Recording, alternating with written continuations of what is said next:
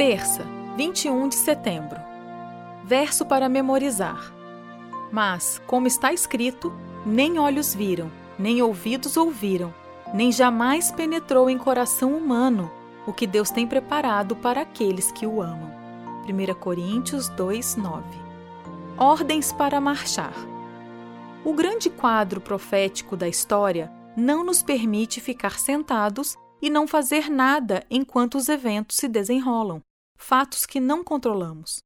Nossa atitude pode ser: bem, os eventos finais acontecerão conforme o previsto, então o que podemos fazer a esse respeito se não simplesmente aceitá-los e seguir com nossa vida? Afinal, o que posso fazer sozinho? Mas não é assim que os cristãos devem se relacionar com o mundo e especialmente com os eventos finais. Apocalipse 14 revela que nosso propósito neste momento da história é falar aos outros sobre o juízo de Deus e ajudá-los a se prepararem para a volta de Jesus. Ouça Apocalipse 14, 6 a 12.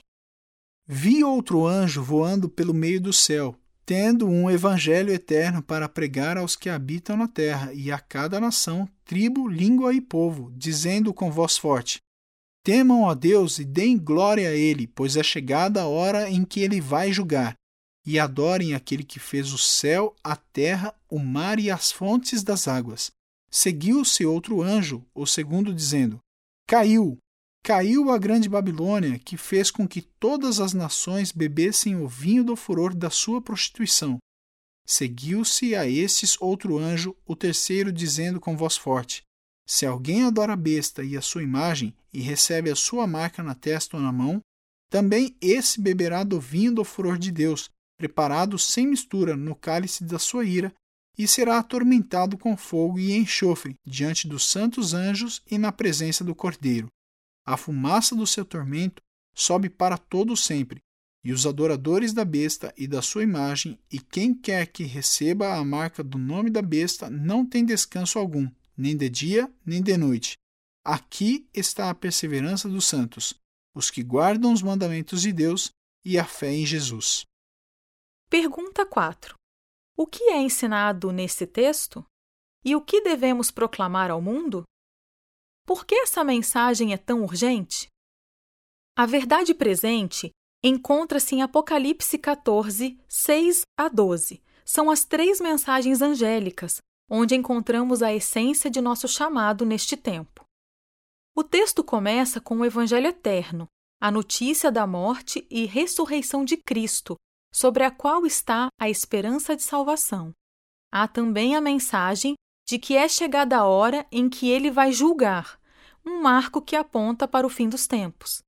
Em seguida, há o chamado para adorar aquele que fez o céu, a terra, o mar e as fontes das águas, em contraste com a terrível advertência sobre os que, permanecendo em Babilônia, adoram a besta e a sua imagem. Finalmente, é descrito o povo de Deus do tempo do fim. Aqui está a perseverança dos santos, os que guardam os mandamentos de Deus e a fé em Jesus.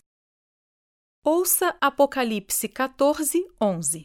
A fumaça do seu tormento sobe para todo sempre, e os adoradores da besta e da sua imagem, e quem quer que receba a marca do nome da besta, não tem descanso algum, nem de dia, nem de noite. Pergunta 5. O que aprendemos sobre a falta de descanso dos adoradores da besta? Não haverá descanso, nem de dia, nem de noite, para os que adoram a besta e a sua imagem. Embora existam várias ideias sobre o que isso significa, todos concordam que essas pessoas não experimentarão o tipo de descanso oferecido por Deus aos fiéis. Por que a primeira mensagem trata do Evangelho eterno? É importante manter essa verdade diante de nós ao pregarmos essas mensagens? Qual é a relação do Evangelho com o descanso?